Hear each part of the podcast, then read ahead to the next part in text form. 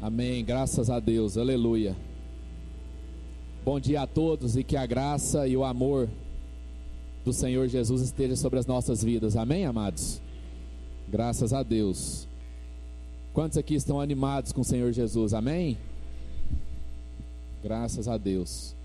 A gente quer agora ter um tempo de meditação na palavra de Deus. E é muito importante a gente é, entender o que a palavra de Deus significa na nossa vida. Né? Muitas vezes a gente tem o hábito de vir todos os domingos, e muitos aqui frequentam pequenos grupos durante a semana, e aí a gente acaba perdendo a oportunidade de, antes de abrir a Bíblia e meditar naquilo que ela diz, é, em, em discernir o que significa a palavra de Deus na nossa vida qual é a função, qual é o propósito da palavra de Deus. Porque a palavra de Deus é a palavra de Deus, é aquilo que Deus disse, é aquilo que Deus proferiu em nosso favor, é aquilo que Deus quer fazer na nossa vida através do seu Espírito. Então a palavra de Deus não é um livro de conselhos, ela não é um livro de autoajuda, ela não é um livro para fazer a gente se sentir melhor. A palavra de Deus é um livro que conta a respeito do amor de um pai para com seus filhos. E depois esse pai começa a ensinar a gente como é que a gente ama os nossos irmãos. Então a Bíblia é uma história de amor. A Bíblia conta uma história de amor. A palavra de Deus serve para que a gente possa aprender a amar plenamente. Amar como Jesus amou. E é isso que a gente quer meditar nessa manhã um pouco. Então, quando você abrir a palavra de Deus, em qualquer momento da sua vida, em qualquer hora, em qualquer lugar, é, que a gente creia, que você creia que o que vai estar escrito aqui, o que nós vamos ler aqui, tem o poder de transformar a nossa vida, amados. Não tem o poder apenas de transformar o nosso sentimento. Não tem o poder apenas de fazer um dia que começou ruim ficar um pouco melhor a Bíblia não é para isso. A Bíblia é para fazer uma revolução na nossa vida. A Bíblia é para inverter todos os conceitos desse mundo. A Bíblia serve para colocar de perna para o ar tudo aquilo que a gente começa a aprender com a cultura desse mundo. Em Tiago, a Bíblia diz que a amizade com o mundo é inimizade com Deus. É uma palavra muito forte. Logo em seguida, ele ele nos chama de adúlteros e adúlteras. Porque muitas vezes a gente usa a palavra de Deus para conciliar algumas coisas que a gente ainda acha que dá certo segundo a nossa própria vontade. E Tiago está dizendo o seguinte: essas coisas não, não se conciliam, elas não conversam um com a, uma com a outra, elas, elas são água e óleo. As trevas não têm nenhuma comunhão com a luz. Amém? Então a palavra de Deus é uma palavra radical. A palavra de Deus é uma palavra que confronta a nossa vida, que faz bater de frente com aquilo que a nossa carne pede e quer a todo momento, a toda hora, todos os dias. Então nós precisamos encarar essa palavra com coragem. Nós não temos que ler essa palavra e buscar formas de conseguir agradar a nossa carne e agradar a presença de Deus. Nós temos que ler essa palavra com a coragem de alguém que quer se dispor a ser transformado por Deus em tudo aquilo que Ele quiser mexer na nossa vida. Amém? Vamos fechar os nossos olhos. Ó oh, Pai, é com esse espírito que nós queremos entregar as nossas vidas diante do Senhor nessa manhã. Sabemos que todas as coisas cooperam para o bem daqueles que te amam daqueles que foram chamados de acordo com o seu propósito. E nós não queremos recuar, Deus, que o Senhor nos liberte de todo medo, que o Senhor tire do nosso coração toda ressalva, que o Senhor tire de nós, ó oh Deus, todo temor que possa atrapalhar o Senhor continuar fazendo a obra na nossa vida. Tua palavra diz que o Senhor quer nos ver aperfeiçoados no amor, que o Senhor quer nos ver a medida e a estatura do varão perfeito. E é isso que nós queremos receber na nossa vida nessa manhã de hoje, em nome de Jesus. Amém. Graças a Deus. É, vamos abrir a Bíblia lá em Mateus, no capítulo 22, versículo 34. Diz assim: Quando os fariseus ouviram que ele fizera emudecer os saduceus, reuniram-se no mesmo lugar.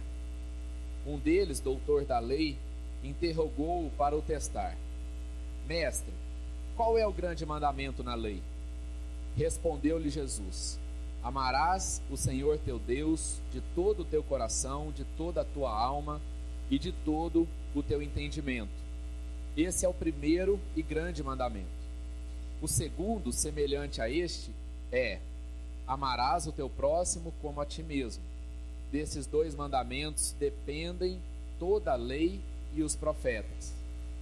Agora vamos abrir lá em João, capítulo 15, versículo 12. João 15, verso 12. Diz assim: O meu mandamento é este: amai-vos uns aos outros como eu vos amei. Amados, por que, que a gente leu esses dois trechos? Porque no livro de Mateus é, era uma prática Jesus ter que responder às perguntas e aos questionamentos dos mestres da lei, das pessoas que eram os detentores da informação religiosa da época, dos fariseus, dos saduceus, das classes mais altas é, de estudo e de conhecimento da, da, daquilo que era a palavra de Deus na época, né? que era o livro dos profetas e a Torá. E os, e os mestres da lei queriam pegar Jesus em contradição. Porque ele anunciava que era o Filho de Deus, ele anunciava que era o Salvador, ele anunciava que tinha o Espírito de Deus, e naquela época isso era praticamente uma blasfêmia, e eles queriam pegar Jesus em contradição de toda forma. Mateus capítulo 22, Jesus repete estritamente aquilo que estava escrito na lei. Jesus confirma aquilo que Moisés disse a todo o povo hebreu. E diz: Olha, desses dois mandamentos dependem todo o restante da lei. Por que, que Jesus não relatou os demais mandamentos? Que também talvez mereciam um pouco de destaque, por exemplo, os dez mandamentos. Porque Jesus, no último versículo que a gente leu, faz um resumo muito interessante. Ele diz que desses dois mandamentos dependem toda a lei e os profetas. O que Jesus estava querendo dizer com isso? Jesus estava querendo dizer o seguinte: se você tiver essas duas leis que eu disse no seu coração, então você vai cumprir todo o restante da lei que está escrito na lei mosaica, está escrito no texto. Então você não precisa observar ponto por ponto, mas se você aplicar o amor a Deus com toda a sua força, com toda a tua alma, com todo o teu entendimento e todo o teu coração, e amar o próximo como a ti mesmo, então você vai cumprir todo o restante da lei. Por outro lado, a lei mosaica dizia o seguinte: qualquer que descumprir qualquer um desses mandamentos será considerado maldito. Por que, que a gente está falando um pouco sobre a lei? Porque isso tem a ver com a nossa vida, isso tem a ver com o nosso dia a dia, isso tem a ver com a nossa maneira de se relacionar com Deus.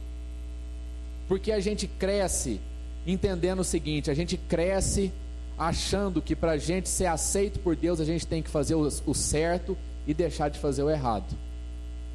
A gente tem que obedecer à lei, a gente tem que obedecer os mandamentos. E a gente começa a estabelecer um tipo de relação com Deus baseado nos meus acertos e nos meus erros. Eu começo a entender que para eu ser aceito por Deus, eu preciso acertar. E que se eu errar, eu passo a não ser aceito mais pelo meu pai. E aí eu tenho que correr atrás do prejuízo, acertar mais do que errar, para conseguir compensar o que eu fiz de errado, para que Deus possa começar a sorrir para mim de novo, para que Deus possa começar a me abençoar de novo. Tanto é, amados, prova disso é que quando as coisas começam a dar errado demais na nossa vida, qual que é a primeira pergunta que a gente faz para Deus? O que que eu fiz de errado? E isso não tem nada a ver com a Bíblia. Ou melhor, isso não tem nada a ver com o Novo Testamento, isso não tem nada a ver com a vida de Jesus. Isso não tem nada a ver com a proposta que Cristo trouxe para a nossa vida. Por quê? Porque para Deus nos aceitar, amados, Ele não depende dos nossos acertos. Ele não depende do nosso coração amanhecer bom. Ele não depende do nosso, do nosso coração amanhecer com vontade de abençoar alguém. Isso não é condição para Deus nos aceitar. Isso não é condição para Deus nos amar. Isso não é sequer condição para Deus nos abençoar. Porque a Bíblia diz que a chuva cai sobre a vida de justos e injustos. O sol nasce para todos. E a gente começa a ter uma relação como a gente tem uma relação aqui nesse mundo, uma relação de mérito, uma relação de crédito, uma relação de débito, uma relação aonde depend, dependemos daquilo que nós mesmos fazemos ou a favor ou contra aquilo que Deus diz.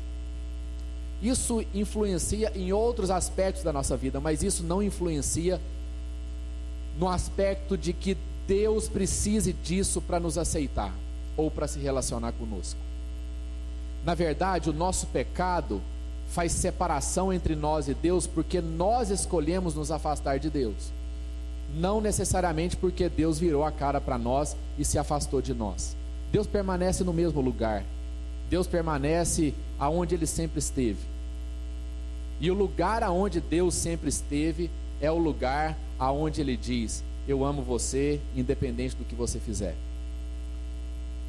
Deus ama aquelas pessoas que cometeram aquele estupro coletivo no Rio de Janeiro.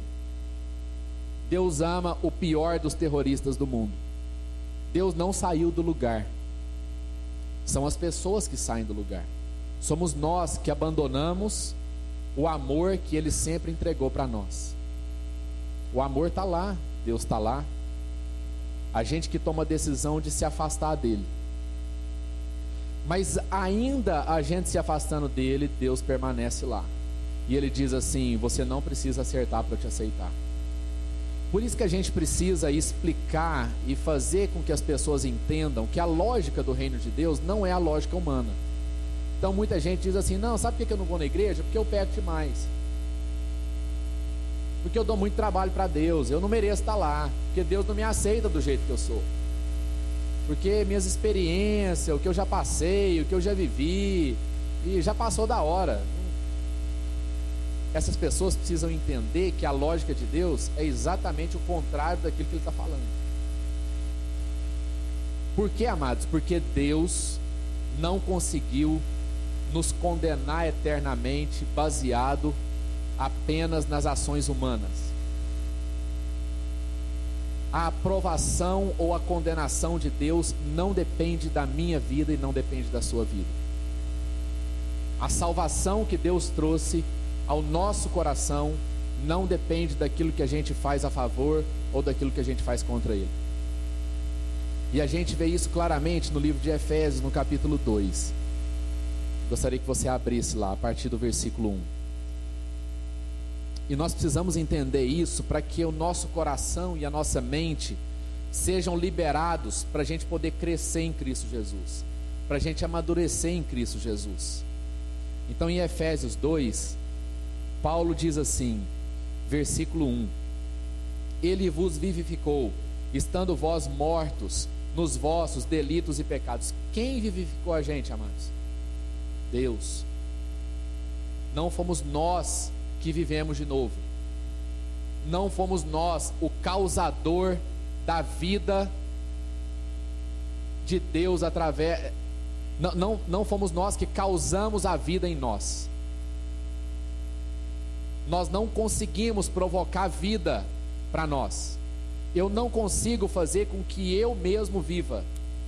Por quê? Porque Paulo está dizendo o seguinte: Ele vos vivificou estando vós mortos nos vossos delitos e pecados. Qual foi a participação do homem nisso aqui, amados? Me explica. Nenhuma. O homem não participa disso. É Deus que traz a vida para cada um de nós. Nos quais antes, nos quais andastes outrora, segundo o curso deste mundo, segundo o príncipe do poder do ar, do espírito que agora opera nos filhos da desobediência. Entre eles, todo, todos nós também antes andávamos nos desejos da nossa carne, fazendo a vontade da carne e dos pensamentos. E éramos, por natureza, filhos da ira, como também dos demais. Deus, porém, que é riquíssimo em misericórdia, pelo seu muito amor com quem nos amou, estando nós ainda mortos em nossos delitos, nos vivificou com Cristo.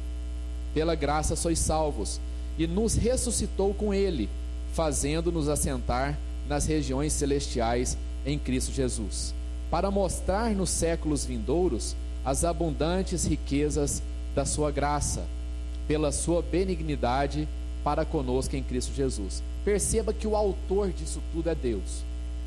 O homem está participando aqui apenas no aspecto da sua existência. A participação do homem aqui é o seguinte: ele precisa existir. Mais nada.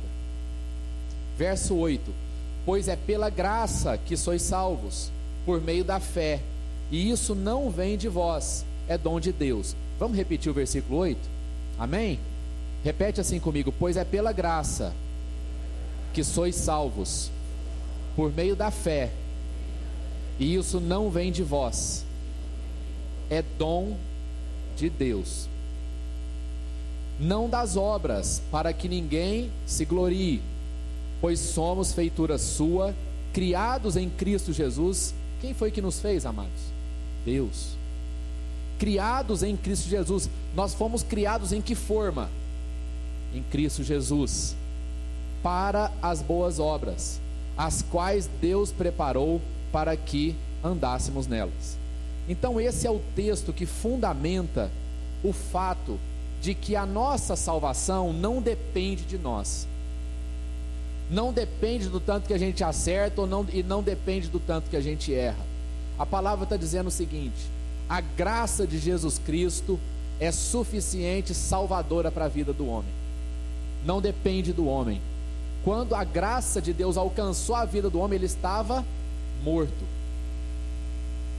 Porque a Bíblia a Bíblia nos ensina que morte e vida têm sentido no aspecto espiritual, não apenas no aspecto da existência. Então a Bíblia diz o seguinte: quando eu estava morto em meus pecados e delitos, o que ele está querendo dizer com isso? É que eu vivi uma vida passada? Não. Ele está querendo dizer o seguinte: o Espírito de Deus não habitava no meu coração e por isso eu estava morto.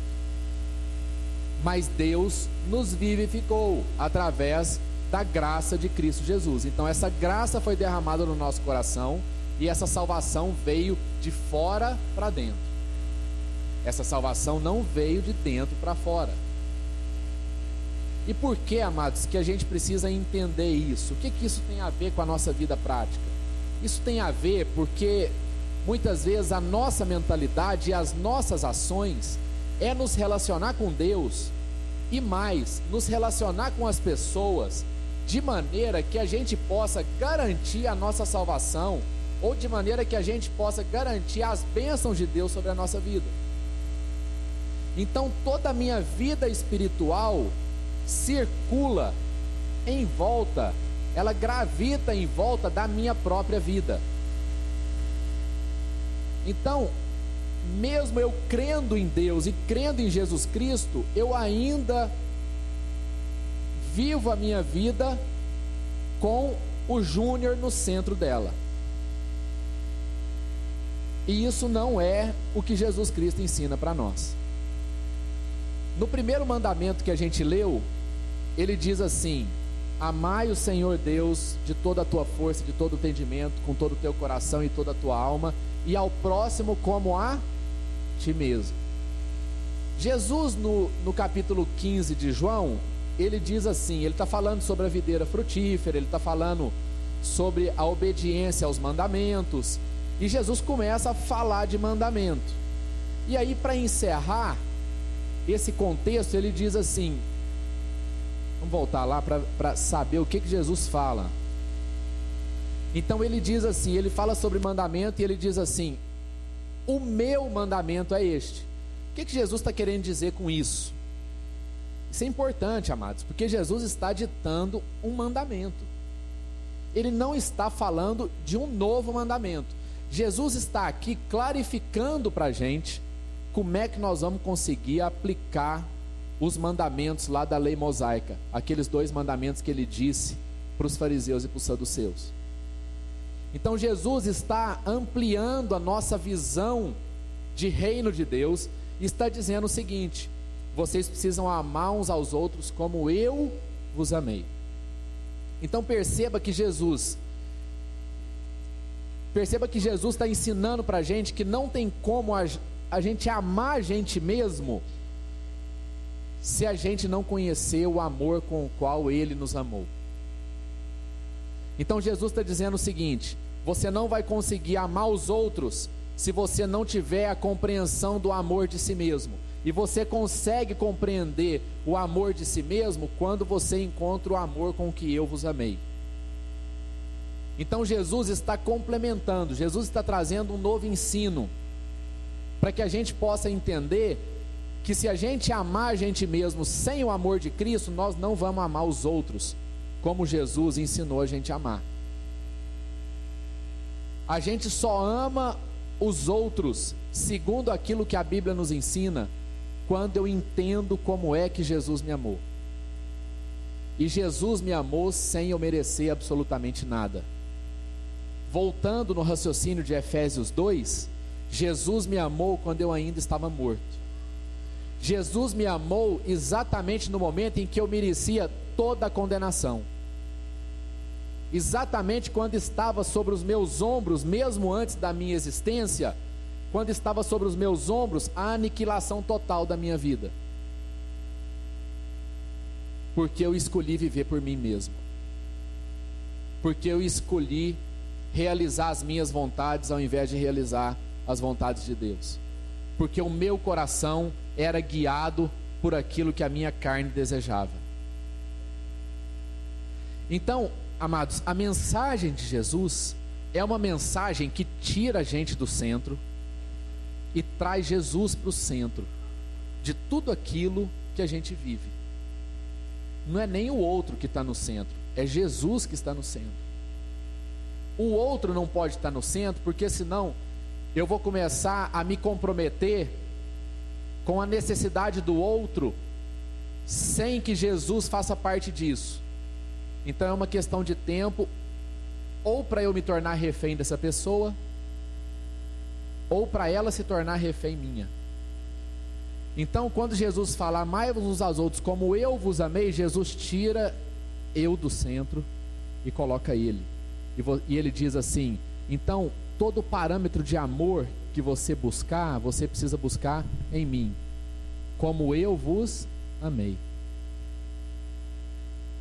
Então, o cumprimento da lei se torna eficaz a partir do momento em que nós entendemos que Jesus cumpriu toda a lei e que Jesus nos amou exatamente com a lógica humana invertida. Então, todos os pecados que Jesus trouxe sobre si, né, o nosso irmão aqui falou sobre a cruz, sobre haja cruz, a cruz é o que? A cruz é a assimilação de todo o pecado humano sobre os ombros de Jesus, sobre os ombros de uma pessoa só. Por isso que Jesus disse: Pai meu, Senhor, por que me desamparaste? O desamparo que Jesus sofreu na cruz era o desamparo do momento em que ele trazia sobre si todos os pecados da humanidade não é só os pecados que estão vivos, não, os pecados de todos que morreram, que vão viver, que vivem, tudo. Jesus reuniu isso tudo e trouxe sobre a vida dele. E por aquele momento, por alguns segundos, Jesus foi o homem mais pecador de todo o universo. Por isso que a Bíblia diz que ele desceu ao mais profundo abismo e subiu ao mais alto céu. Então Jesus desceu ao mais profundo abismo porque ele levou sobre si todos os nossos pecados, sem a gente merecer, sem a gente acertar, sem precisar da gente amanhecer algum dia de manhã com vontade de ajudar alguém. Jesus fala assim: Eu te amei. eu entreguei a minha vida por você. Isso não depende de você, isso não depende de mim. Então, amados, a mensagem de Jesus é uma mensagem libertadora. A mensagem de Jesus não é uma mensagem nova. A mensagem de Jesus é uma mensagem que nos liberta. Ela não é nova porque ele fala das mesmas coisas que o pai dele falou. Ela não é nova porque Jesus não lança uma nova teologia. Jesus não escreve um outro livro. Pelo contrário, Jesus cumpre toda a lei judaica, só que ele nos liberta do peso e da carga da gente ter que viver por nós mesmos. E quando a gente vive achando que eu posso perder a minha salvação por uma coisa de ruim que eu fiz, ou que eu posso ganhar a minha salvação pelo tanto de acerto que eu fiz, isso faz com que o evangelho todo gravite em torno de mim. Isso impede que eu ame as pessoas plenamente, porque as pessoas vão se tornar, na verdade, um meio para que eu possa garantir a minha salvação. E nós lemos em Efésios que isso não é por obras, para que ninguém se glorie. Então as pessoas não são o meio ou os meios pelos quais eu consigo ter a salvação com Deus. Deus não vai me salvar porque eu sou bonzinho com o Diogo. Deus não vai me salvar porque eu gasto tempo com ele. Deus não vai me salvar porque eu ofertei para os pobres. Isso não é critério de salvação. O critério de salvação para Deus é que Ele derramou sobre si, sobre nós, toda, todo o seu amor, toda a sua graça através do sacrifício de Cristo Jesus. E o sacrifício de Cristo Jesus é suficiente para salvar a sua vida e a minha vida. E exatamente por isso eu estou liberto de ter que pensar em mim todos os dias. Exatamente por isso eu posso agora gastar a minha vida para que pessoas sejam salvas através da presença de Deus na minha vida. Então o que Jesus está ensinando é isso. Jesus está ensinando o seguinte: olha, você vai amar você, você vai amar os outros como a você mesmo, mas esse o padrão desse amor é o meu padrão. É como eu amei. É abrindo mão dos meus direitos, é abrindo mão daquilo que para mim seria agradável, é abrindo mão muitas vezes da minha razão para que as pessoas sejam perdoadas, para que as pessoas conheçam a Cristo de alguma forma para que as pessoas possam entender que o Evangelho de Jesus, o Evangelho do Reino de Deus, não é um Evangelho condicional. O amor de Deus é incondicional. E quando a gente diz isso, amados, que o amor de Deus é incondicional, nós estamos afirmando a soberania de Deus em relação às nossas vidas. Nós estamos dizendo o seguinte: não tem nada que eu consiga fazer para Deus me amar menos.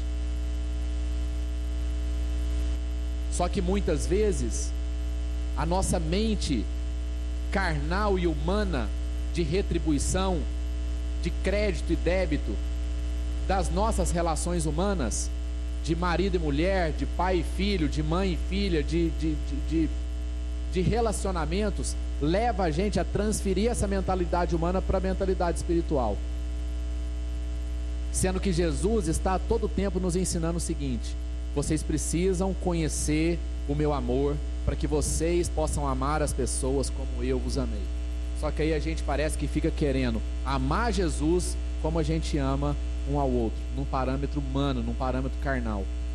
E ao contrário, Jesus chama a gente a materializar aquilo que não se viu. 2 Coríntios 4, Paulo diz que a gente precisa andar por aquilo que a gente não vê que o nosso corpo vai se corromper, o nosso exterior ele vai embora. Então, o que é que tem guiado e direcionado a nossa vida? Eu tenho gastado tempo com as pessoas para eu me sentir melhor? Ou eu tenho gastado tempo com as pessoas simplesmente porque Jesus gastou tempo comigo e eu preciso gastar tempo com ela? Quais têm sido as nossas motivações, amados? Jesus não está preocupado com os resultados daquilo que a gente faz. Jesus quer sondar e conhecer cada dia mais o nosso coração. É isso que Ele quer trabalhar em nós. Jesus não quer saber para quantas pessoas você falou de Jesus. Jesus quer saber como é que você tem falado de Jesus para essa pessoa. Jesus não está interessado nos números que eu vou apresentar para ele.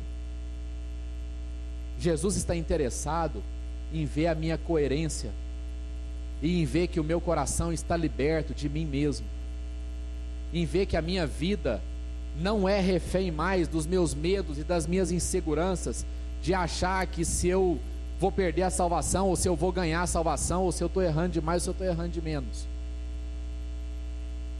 Jesus está dizendo o seguinte: olha, se você cumprir esse mandamento do amor, se você entender o que é amar, você estará cumprindo todo o restante da lei. Vamos abrir lá em Gálatas, capítulo 5, versículo 13. Gálatas, capítulo 5, verso 13 diz assim: Vós, irmãos, olha o que Paulo está ensinando, amados. Vós, irmãos, foste chamados à liberdade. Não useis, porém, a liberdade para dar ocasião à carne, mas servi-vos uns aos outros pelo amor. Toda a lei se cumpre numa só palavra, a saber, amarás o teu próximo como a ti mesmo. Então, por que é que a gente fica encucado e todo dia a gente tem que ficar é, preocupado se a gente está acertando ou errando? Porque o que Paulo está dizendo aqui é o seguinte: se você amar ao próximo como a ti mesmo, você não precisa se preocupar em acertar. Você não precisa se preocupar se você está errando ou se você está acertando. Isso deixa de ter importância. É igual você pegar a estrada daqui para Uberlândia e você vai na rodovia, você não fica olhando para as estradas de terra, imaginando, será que é aqui que eu entro? Será que Uberlândia é para cá? Será que é para cá, nessa estradinha aqui? Não. Amado, se a gente pega o rumo, então nós temos a certeza de que nós estamos caminhando no rumo certo, no caminho certo, naquilo que Deus nos orientou. E esse caminho é o amor. Esse caminho não é eu ficar vigiando a todo momento e me esforçando para acertar para que Deus possa me aceitar. Não. O caminho da liberdade, o caminho da libertação. E aí, amados, muitas vezes a gente acha assim: eu tenho que ser liberto de umas coisas ruins que tem na minha vida. Eu tenho que ser liberto do, da influência do diabo. Não, nós temos que ser libertos, amado, de nós mesmos. Porque a Bíblia diz que o que há de ruim está dentro de nós. O que, está, o, o que existe de ruim não está fora de nós. O diabo é apenas aquele que aproveita a brecha e faz a gente acreditar que aquela ideia é boa. Mas isso partiu de dentro do nosso coração. Isso partiu de dentro da nossa vida. O diabo não é o culpado por isso, o diabo é o aproveitador. O diabo é o usurpador. O diabo é aquele, é o, ele, ele, ele é o sem vergonha. É o sem escrúpulo. Então as ideias, a vontade da carne, da carne parte de nós. A gente pensa, e o diabo faz a gente acreditar naquilo que a gente pensou. Então nós precisamos ser libertos de nós mesmos, nós precisamos ser libertos do julgo que existe e que a carne traz e que a condenação traz de que nós somos as pessoas mais importantes desse mundo. Eu não sou a pessoa mais importante. Eu sou um instrumento de Deus, eu sou o filho de Deus que foi alcançado, que foi amado para que eu possa expressar, para que eu possa colocar em exercício o amor com o qual Deus me amou. Eu não posso, amados, fazer as pessoas trabalharem para mim. No aspecto de eu depender disso para que eu me sinta melhor. Nós não podemos ser refém um do outro. Porque se a gente é refém um do outro, a gente vai querer que Deus fique nosso refém. a gente fica a todo momento, amados, na verdade, querendo controlar Deus. E se uma coisa não acontece do jeito que a gente pensa que deveria ter acontecido, a gente fala assim: pô, Deus, eu estou acertando. Eu estou caminhando aqui, está custando, eu estou suando com esse negócio aqui. Sabe, amados, Deus não quer ver o nosso suor antes de ver o nosso choro, o nosso quebrantamento. O que Deus quer ver na nossa vida não é apenas a gente reconhecer que Ele é Senhor da nossa vida. Deus quer que a gente desista de nós mesmos. Por isso que lá em Tiago ele diz assim: Deus resiste ao soberbo e dá graça aos humildes. Amados, as pessoas, o ser humano que é encastelado nele mesmo, quando a gente toma a opção por fazer o mundo girar à nossa volta, e aí a gente coloca todo mundo para trabalhar para a gente, inclusive Deus. A Bíblia está dizendo que esse homem, que essa mulher, vai sofrer uma resistência de Deus. E essa resistência é porque Deus nos ama. É porque Deus quer ver em nós um coração que se quebranta. É porque Deus quer ver em nós um coração que se humilha. Não é porque Deus é mau. É porque isso está fora de ordem. E Deus precisa ordenar isso se Deus não se opusesse a esse tipo de ação humana, Deus estaria concordando com o nosso orgulho. Deus estaria avalizando a nossa soberba.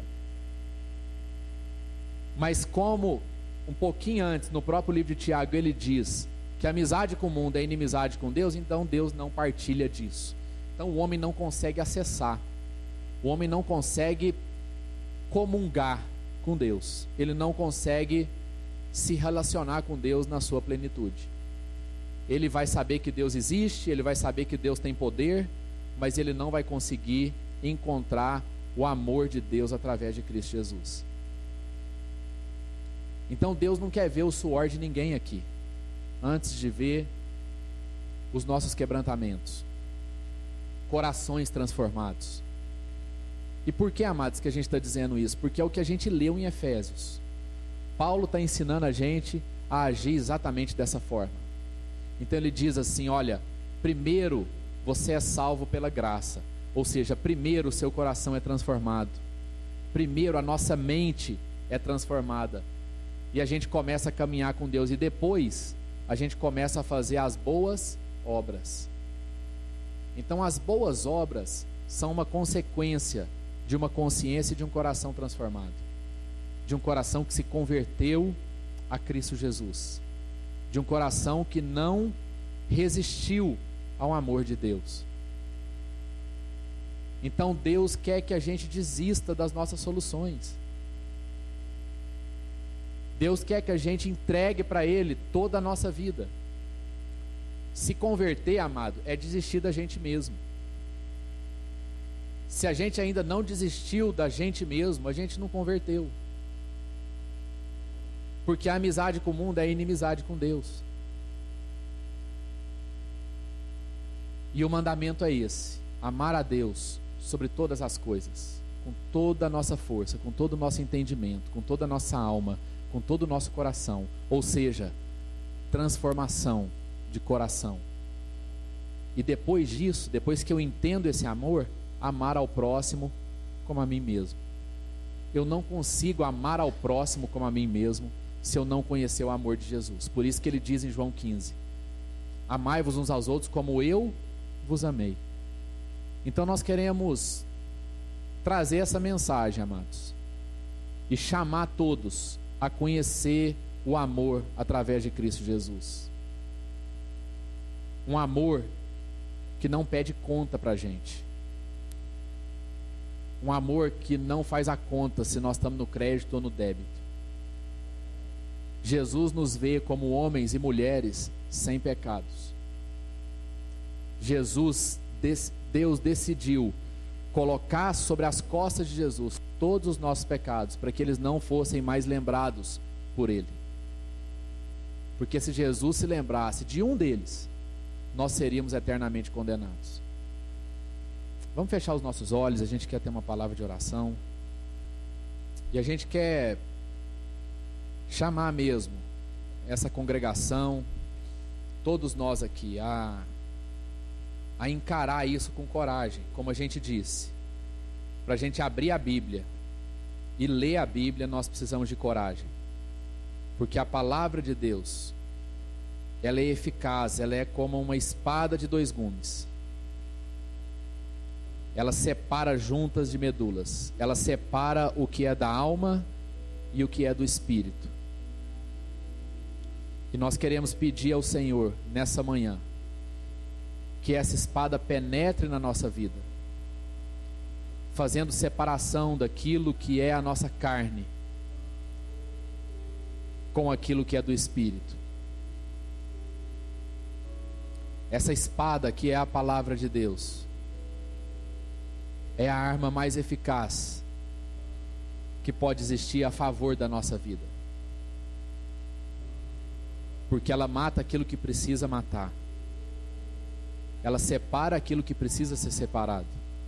E a gente queria fazer um apelo aqui nessa manhã.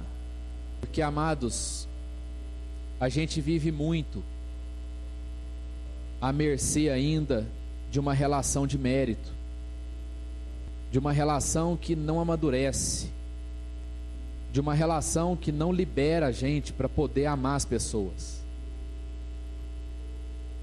Quando a gente vê, quando a gente menos percebe,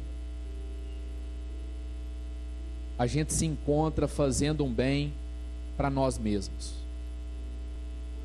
Para que a nossa consciência fique menos pesada, para que o nosso sentimento de culpa seja aliviado e Deus não quer saber disso, amado, em nome de Jesus. Deus não quer saber disso.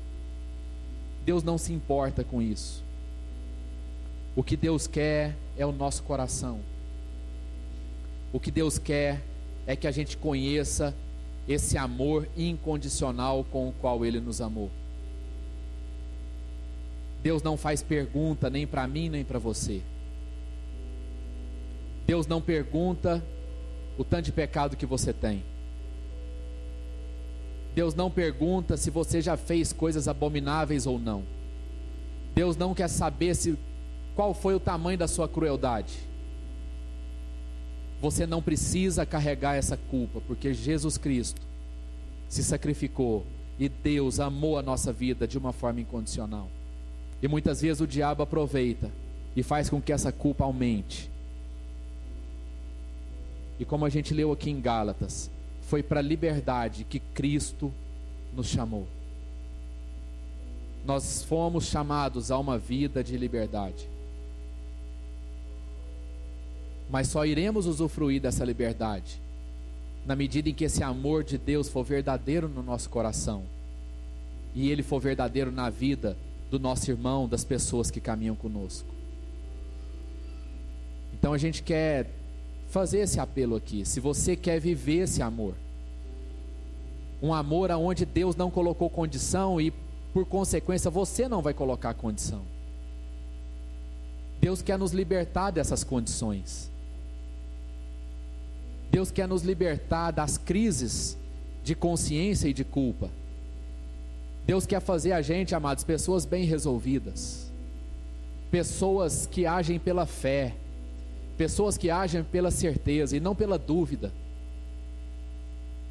A Bíblia diz que tudo aquilo que provém de dúvida é pecado. E a gente precisa assimilar esse ensino de Jesus. Um ensino que nos liberta de nós mesmos. Um ensino que tira a gente do centro e coloca Cristo Jesus. Porque Ele é a nossa referência, Ele é o nosso irmão mais velho, Ele é o nosso mestre, Ele é o nosso Senhor e Ele é o nosso Salvador. Então, se você quer viver esse amor, não é experimentar, porque Jesus não, não, não dá uma porção pequena para a gente experimentar, Jesus derrama todo o seu amor. Jesus concede toda a sua graça de uma vez só, de uma dose só. Então, se você quer viver esse amor, eu gostaria que você ficasse de pé. Nós queremos orar, nós queremos clamar a Deus, para que essas coisas no nosso coração que nos impedem de viver esse amor pleno sejam superadas na nossa vida. Que as pessoas parem de ser usadas por nós, que os projetos parem de ser usados por nós, para que as nossas empresas parem de ser usadas por nós. E que tudo isso seja instrumento de Deus, para que a glória dele seja revelada. E não para aplacar a minha culpa ou a minha consciência pesada. Jesus derramou o seu amor sobre nós, amados. Enquanto nós ainda estávamos mortos em nossos pecados e delitos. E Ele não te perguntou nada. E você não precisa perguntar nada para Deus nessa manhã. Nós precisamos apenas desistir de nós mesmos. Dizer para a nossa vida e dizer para Deus que a partir de hoje é Ele quem governa o nosso coração. Em nome de Jesus. Ó oh, Pai, nós queremos apresentar mesmo o nosso coração diante do Senhor. E dizer, Deus, que nós queremos nos prostrar diante do Senhor. Nós queremos abrir mão da nossa soberba, do nosso orgulho. E muitas vezes é por isso que a gente acha que o Senhor está longe é porque a gente ainda faz as pessoas, as coisas gravitarem ao nosso redor. A gente não nasceu para ser o centro do mundo. A gente nasceu para que a gente pudesse entender que o Senhor é o centro do mundo, o Senhor é o centro do universo e as pessoas precisam convergir ao Senhor. Que o Senhor liberte o nosso coração, a nossa alma de toda cadeia da carne, de toda cadeia de desejo humano. Que a gente desista dos nossos planos, dos nossos desejos, que contrariam a vontade do Senhor. E que a gente seja guiado única e exclusivamente pelo Espírito do Senhor Deus.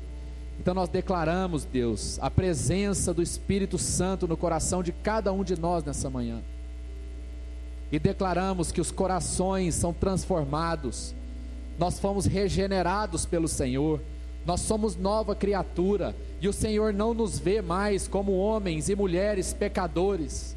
O Senhor não se lembra mais dos nossos delitos e pecados. O Senhor não se lembra mais das atrocidades que a gente fez. O Senhor não se lembra mais das crueldades que a gente cometeu. O Senhor se importa apenas com uma coisa: em nos amar até o fim em resplandecer a tua glória até o fim através da nossa vida.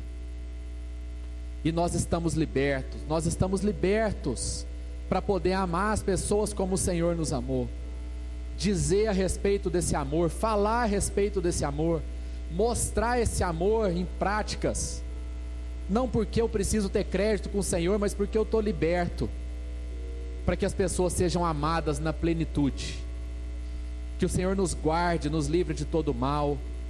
Que a gente leve essa mensagem para as nossas casas, para as nossas famílias.